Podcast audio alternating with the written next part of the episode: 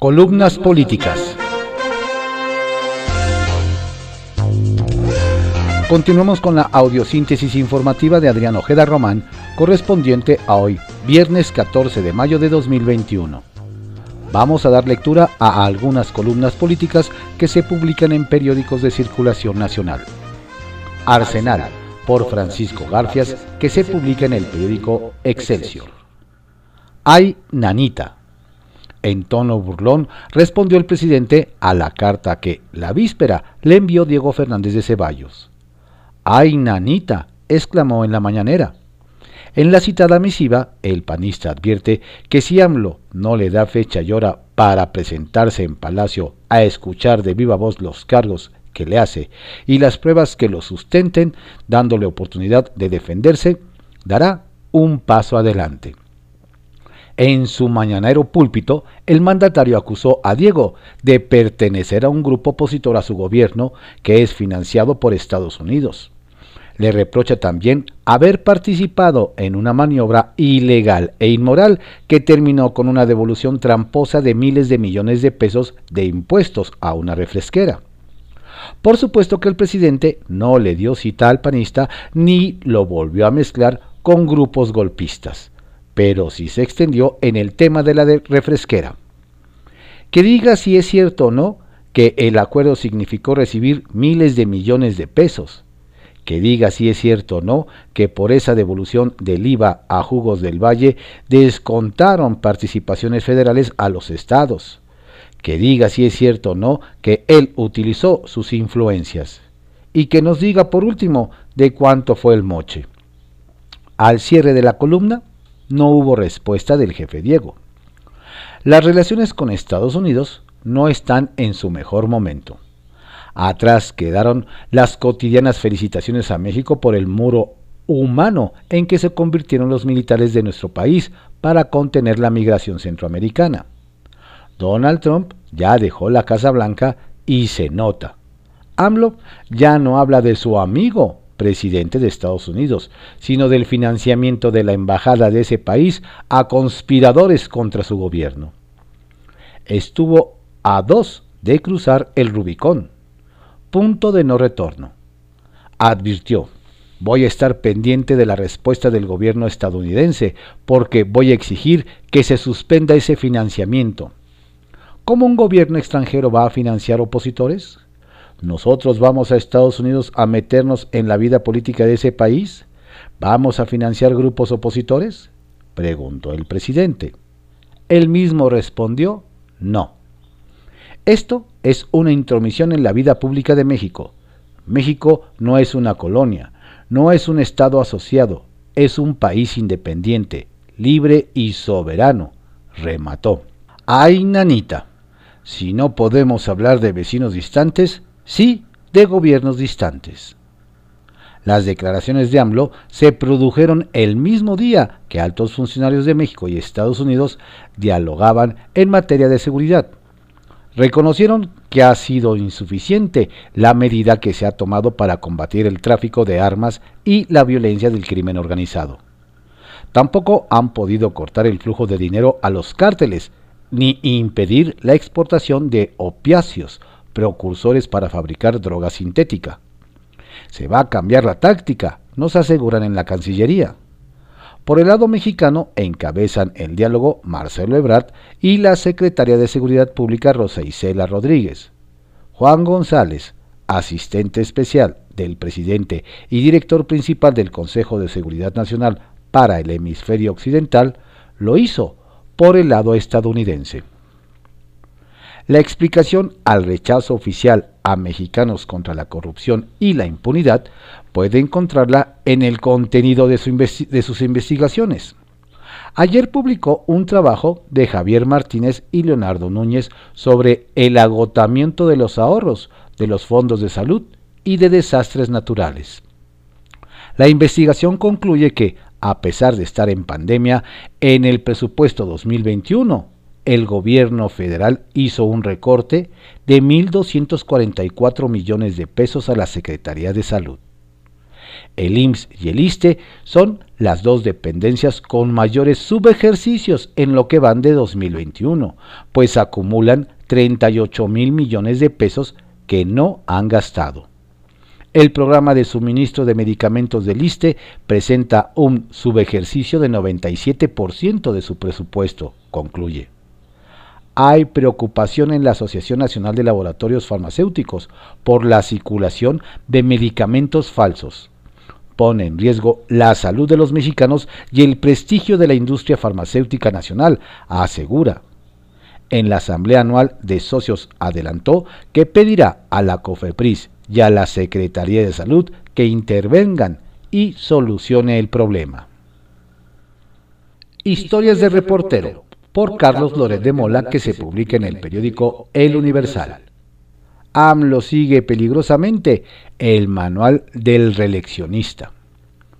El presidente López Obrador ha sido enfático en asegurar que no se va a reelegir. Lo firmó ante notario un año después de haber ganado las elecciones. Pero para mantenerse en el poder hay otros métodos. El propio presidente acaba de ensayar uno de ellos en la figura del presidente de la Suprema Corte de Justicia de la Nación el ministro Arturo Saldívar puede quedarse 50% más del tiempo para el que fue electo, pero no es reelección, es extensión de mandato. Cuestionado al respecto, López Obrador dijo que lo del ministro Saldívar no es una reelección. A partir de esa declaración, hace tres semanas en estas historias de reportero con el título El truco de AMLO, cómo reelegirse sin reelegirse, puse el asunto sobre la mesa. López Obrador ha prometido no reelegirse, pero nada ha dicho de no extender su mandato. Antier, en su conferencia mañanera, la reportera Rocío Jardines de W Radio le preguntó sobre el asunto.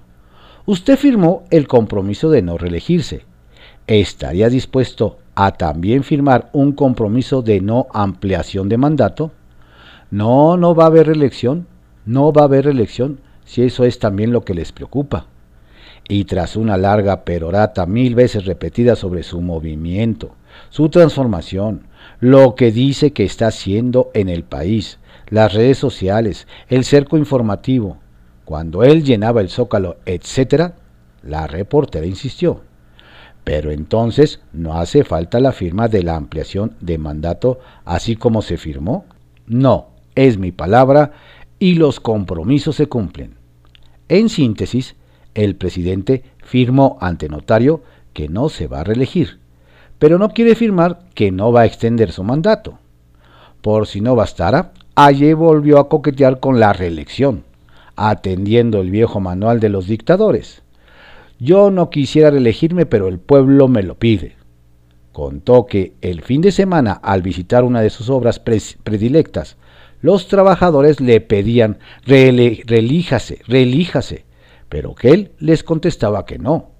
Ojalá sean solo cortinas de humo para escandalizar a la opinión pública y evitar que se hable de su desdén a las víctimas de la tragedia del metro o como la desgracia en la línea 12 tiene a los responsables trabajando en la primera fila de su administración. Pero puede ser también una peligrosa puerta que deja abierta el primer mandatario sobre todo cuando los desplantes autoritarios y las groseras disrupciones democráticas se han vuelto el pan de cada día. Sacia Morbos. Lo de la Fiscalía General de la República ya no guarda pudor. Por un lado, configura expedientes express contra los dos rivales de Morena, punteros en las encuestas para la gubernatura de Nuevo León.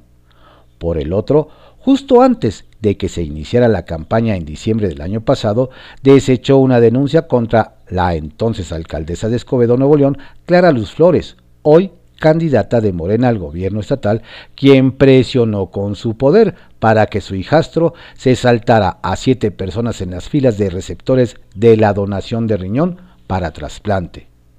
La COFEPRIS documentó todo. La COFEPRIS misma denunció el delito ante la entonces PGR pero ya en esta administración la Fiscalía General de la República le dio carpetazo. Unas semanas después, Clara Luz renunciaba al PRI y se incorporaba a Morena para ser candidata. en privado por Joaquín López Dóriga que se publica en el periódico Milenio. La candidata y la reelección. El presidente López Obrador mandó una señal a sus seguidores de lo que será la petición en todas sus apariciones públicas. Relíjase, relíjase. Como en la mañanera de ayer contó que le pidieron los trabajadores de dos bocas, donde hay 30 mil. Imagínense, reforzó, sin otro testimonio más que el suyo. Y les dijo que no. ¿No ven que ya estoy chocheando y que además soy partidario de la no reelección? Soy maderista. Yo hasta el 24 y me jubilo, cuando en esa negativa no caben consideraciones personales, porque la prohibición la establece la Constitución que el 1 de diciembre de 2018, de cara a la nación, desde el Congreso, protestó cumplir y hacer cumplir. Dicho lo cual, encabezó el discutido aniversario de la fundación de la Gran Tenochtitlán el 13 de mayo de 1321. ¿No fue en 1325? Y allí confirmó que Claudia Sheinbaum, su más fiel escudera y única garantía de continuidad de la 4T, será su candidata en caso de no darse lo que le demandan en dos bocas. De Claudia, que nunca he puesto en duda sus prendas de honorabilidad y capacidad, al contrario, López Obrador dijo, aquí en esta ciudad, en la capital de la República, gobierna una mujer excepcional, trabajadora, honesta, inteligente y de profundas convicciones humanitarias. Me refiero a la compañera Claudia Sheinbaum. En la segunda fila escuchaba un Marcelo Ebrard atento y serio. Y es que con Ricardo Monreal son los dos que buscan esa candidatura y que, a la decisión tomada, la procurarán por otros partidos.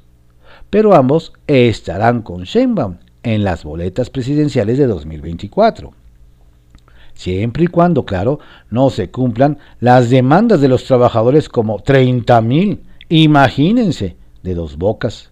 Relíjase, relíjase, señor presidente.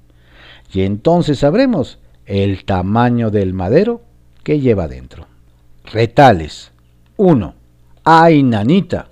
Así se burló ayer el presidente de la carta que publicó Diego Fernández de Ceballos, donde lo reta a debatir en la mañana, como hace 21 años en Primero Noticias. Fernández de Ceballos debe responder hoy a las tres preguntas que le hizo. 2. Rechazo. La CNDH de Rosario Piedra ha tejido dos reveses en dos días. Un penal de mediana seguridad rechazó recibir a Mario Aburto, asesino confeso de Luis Donaldo Colosio que afirma tener nuevas pruebas de su inocencia y la negativa de la Secretaría de Gobernación de meter al programa de protección a periodistas a la directora de Notimex, San Juana Martínez, como, es, como esta pidió. Y 3. Suspenso. En ese programa presidencial de Sembrando Preguntas, ayer le preguntaron al presidente si estaba planeando un cambio en la Secretaría de la Función Pública o si Irma Heréndira Sandoval estaba firme, a lo que respondió con, su con un calambre. Estamos gobernando bien y ya veremos hacia adelante. Así mandó un mensaje a Irma Heréndira, no sé por qué pero él sí. Alajero, por Marta Naya, que se publica en el periódico El Heraldo de México. Espaldarazo a Claudia, desdén para Marcelo.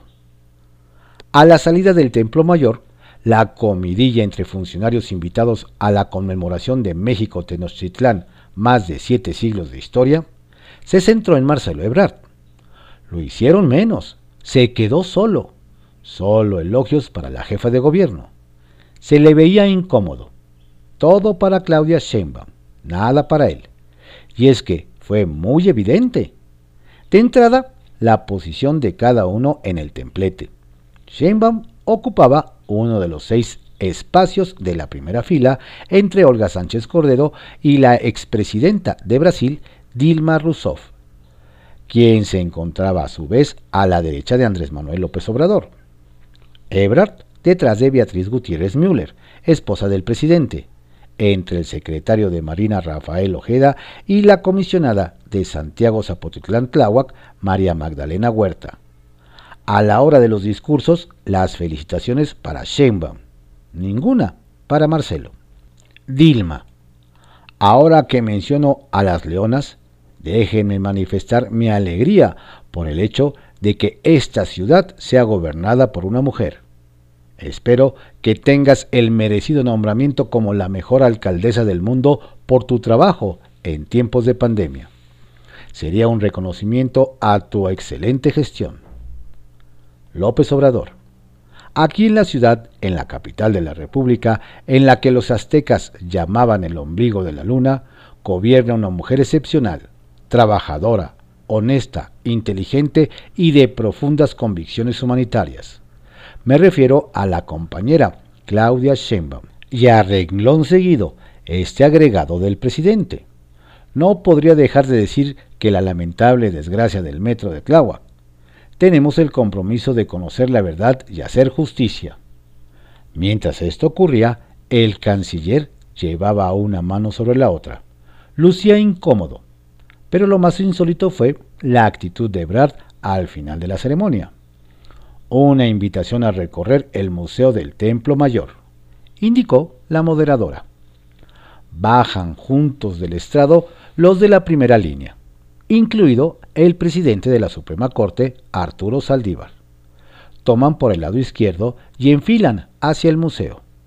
Los de atrás aguardaban. Al momento que les tocaba bajar, bajan uno a uno, platicando o invitándose a pasar entre ellos. A Marcelo, Nadie le habla, ni el general Crescencio Sandoval. Se queda solo. Duda unos instantes qué hacer. Mira hacia sus espaldas, hacia las ruinas del Templo Mayor. El secretario de Relaciones Exteriores se decide caminar hacia su derecha, en sentido contrario al de Andrés Manuel, Dilma, Claudia Beatriz, Alejandra, Frausto, Enrique Semo, Zoé Robledo atestiguan la escena los embajadores de Noruega, Gran Bretaña, Ucrania, Irlanda y Grecia. Y no, no hay presencia de España. Gemas. Obsequios del secretario de Hacienda Arturo Herrera. Lo que tenemos que hacer ahora es empezar a ocuparnos de lo que va a ser el despegue post-COVID. La feria, por Salvador Camarena, que se publica en el financiero. La crisis de Sheinbaum. La tragedia del metro del 3 de mayo tiene a tres jefes de gobierno en la mira. Los peritajes definirán las responsabilidades de cada uno de ellos, pero todo eso será con respecto a lo que pasó en la línea 12 desde tiempos de Marcelo Ebrard y hasta el atardecer del lunes de la semana pasada. Porque desde esa noche lo que sí está claro es que Claudia Sheinbaum no ha sabido lidiar con la crisis más importante de su administración. La reacción inicial de la jefa de gobierno fue la correcta. Acudió a la estación Olivos para conocer de primera mano el desastre por la caída de dos vagones en Tláhuac, un terrible espectáculo inédito en una ciudad acostumbrada a desgracias. Pero de ahí para acá, el manejo de la crisis ha estado marcado por los tropiezos de la administración local, a la que de paso en nada ha ayudado una actitud retadora, por no decir de pendenciera, del presidente de la República que mandó al carajo el planteamiento de por qué no se apersonaba a atender a las víctimas. A final de cuentas, a quien la historia reclamará por este caso será Sheinbaum, tanto por lo que hizo con respecto al metro desde que tomó posesión en diciembre de 2018, hasta por su manejo del percance, que no incidente, donde fallecieron 26 pasajeros. De lo primero, del desempeño de la jefa de gobierno como última responsable del sistema de transporte público más importante del país, ya había indicios preocupantes, desde choques hasta un incendio paralizador con víctimas fatales. Y ahora tenemos lo acontecido en la línea 12. Sobre esto último, lo responsable es esperar el peritaje que nos dirá qué ocurrió en esa trave. Pero mientras eso llega, ¿cómo calificar sino como lamentable lo realizado por Sheinbaum desde el día 3? En las jornadas transcurridas desde la caída del metro, hemos tenido denuncias de que ninguna autoridad acompañó con prontitud y eficacia a los familiares en las horas inmediatas al percance para localizar a sus seres queridos en el sitio del desastre o en los hospitales. Denuncias de que hubo heridos que no fueron atendidos propiamente porque no había equipo en los hospitales de la ciudad. Denuncias de que incluso a alguien, algún herido, su familia se le habría llevado a un hospital privado, con los prohibitivos costos que eso implica para procurarle la atención adecuada. Nadie de alto nivel de su gobierno atiende pública y diligentemente a las víctimas. Igualmente cuestionable es el silencio, es decir, la negativa a responder a la prensa cuestionamientos de Florencia Serranía, directora. Es un decir del metro. La negativa de Morena a que funcionarios comparezcan ante legisladores ya que se entregue información de la línea 12. En suma, Sheinbaum se ha perpetrado en su zona de confort. Apuesta a que los peritajes hablen y digan toda la verdad. Claro que preocupa que se conozcan las causas del desastre también es obligación, pero contrario a lo que dice AMLO, atender con empatía, eficacia y generosidad desde el minuto uno a todas las víctimas de una tragedia donde con o sin peritaje el responsable resultará ser el gobierno capitalino. Es lo mínimo que se puede esperar de las autoridades. En vez de ello, regatean información y muestran distancia frente a las víctimas.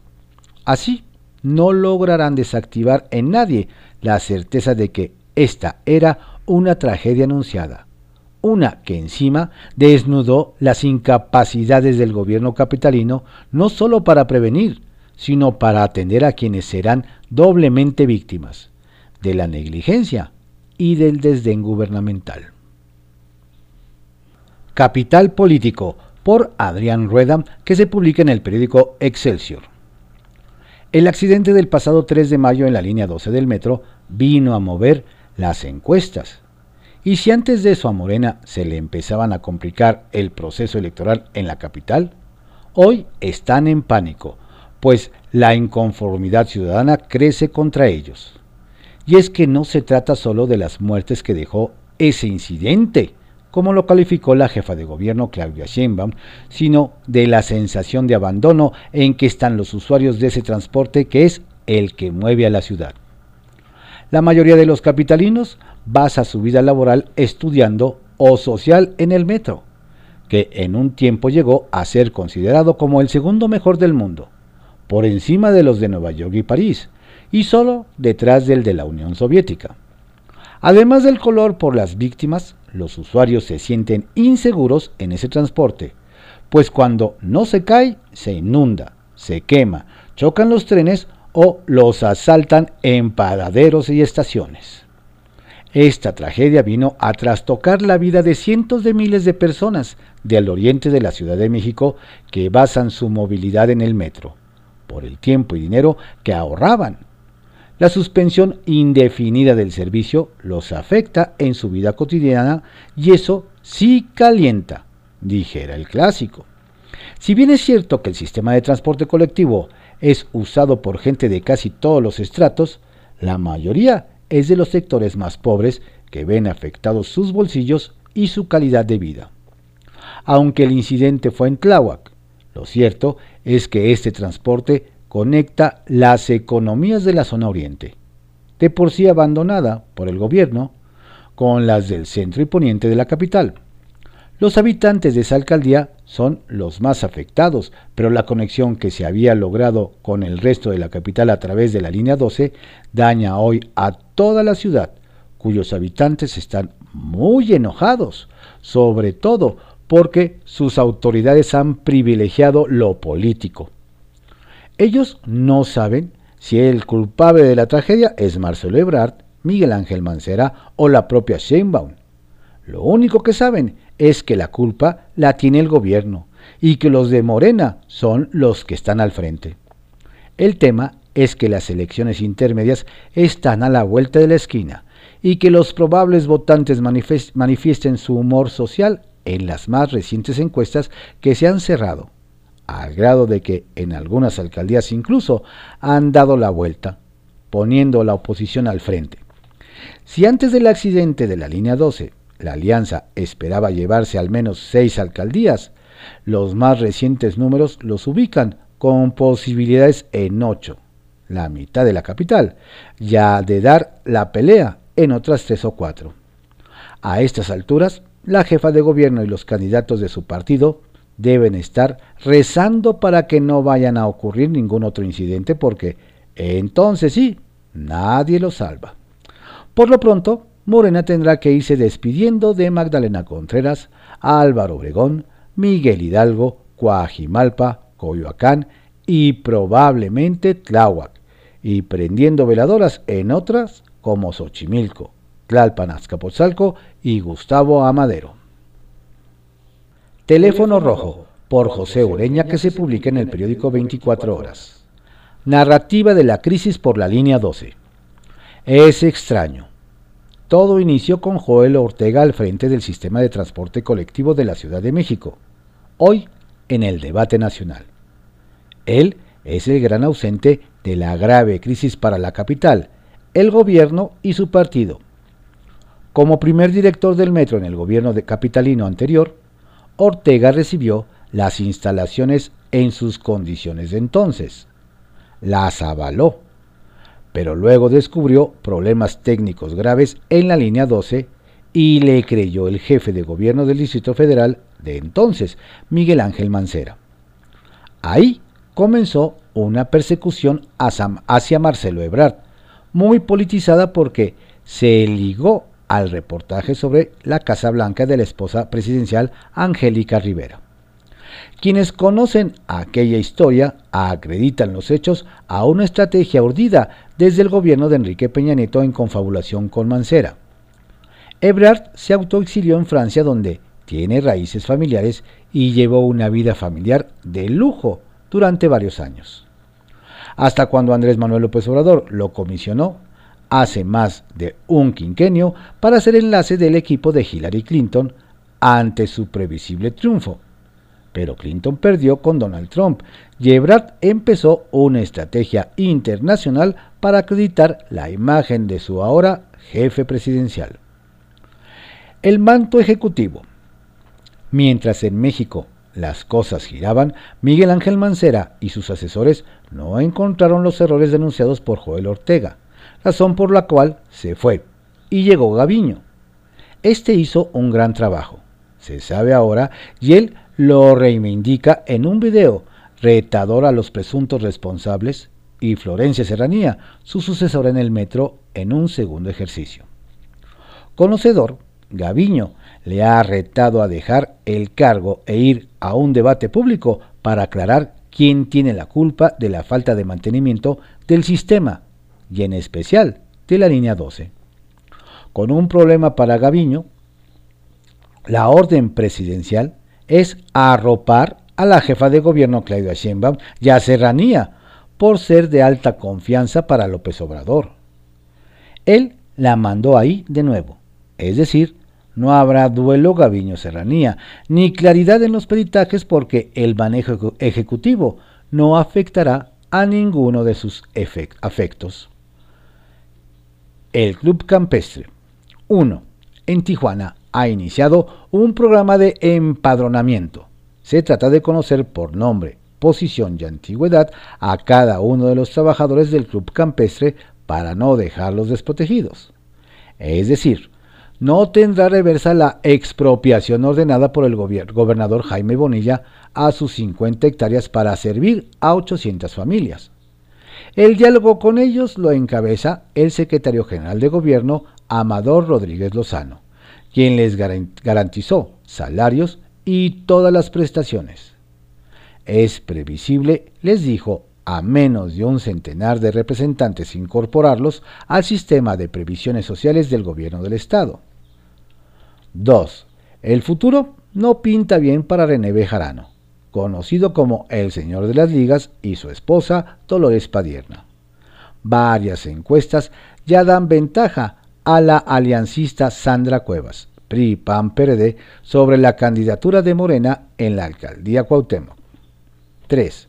Pedro Carrizales El Mijis no será candidato de Morena a diputado federal, pero muchos otros tampoco, como el panista Francisco Javier Luevano Núñez.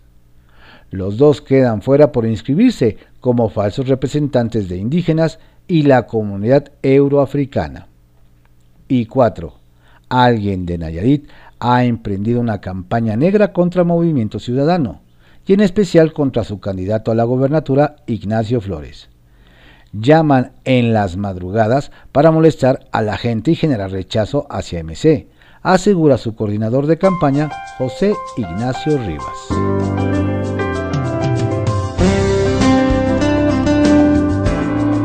Estas fueron algunas columnas políticas que se publican en periódicos de circulación nacional en la audiosíntesis informativa de Adrián Ojeda Román, correspondiente a hoy, viernes 14 de mayo de 2021. No baje la guardia, cuídese mucho. Si ya se vacunó, cuídese más. Recuerde que en usted está la protección y salud de toda su familia. Tenga usted un excelente fin de semana. Siempre me dijeron que era extraño, algo distinto a los demás. Era un soñador desesperado que mis deseos quería alcanzar. ¿Cuántas veces me llamaron loco y tal vez un poco, pero da igual? por ser así como decían, tengo alegría.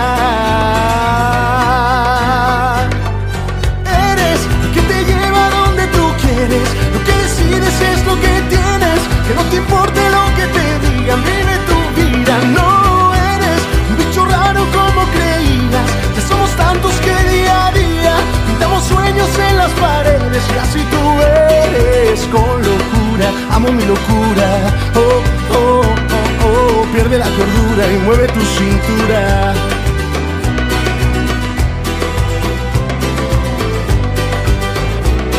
Si supiera toda esa gente que hoy sonrío si miro atrás, todo lo que vieron imposible, mi corazón lo pudo lograr.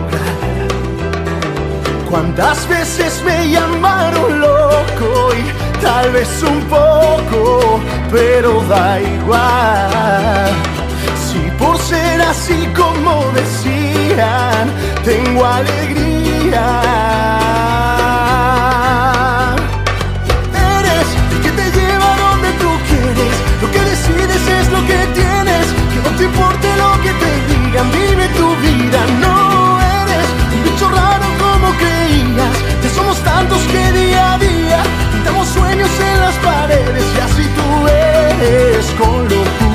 Amo mi locura, oh, oh, oh, oh, pierde la cordura y mueve tu cintura. Eres el que te lleva donde tú quieres, lo que decides es lo que tienes, que no te importe lo que te digan, vive tu vida, no eres un bicho raro como creías, que somos tantos que Pintamos sueños en las paredes y así tú eres con locura. Amo mi locura. Oh, oh. Pierde la cordura y mueve tu cintura.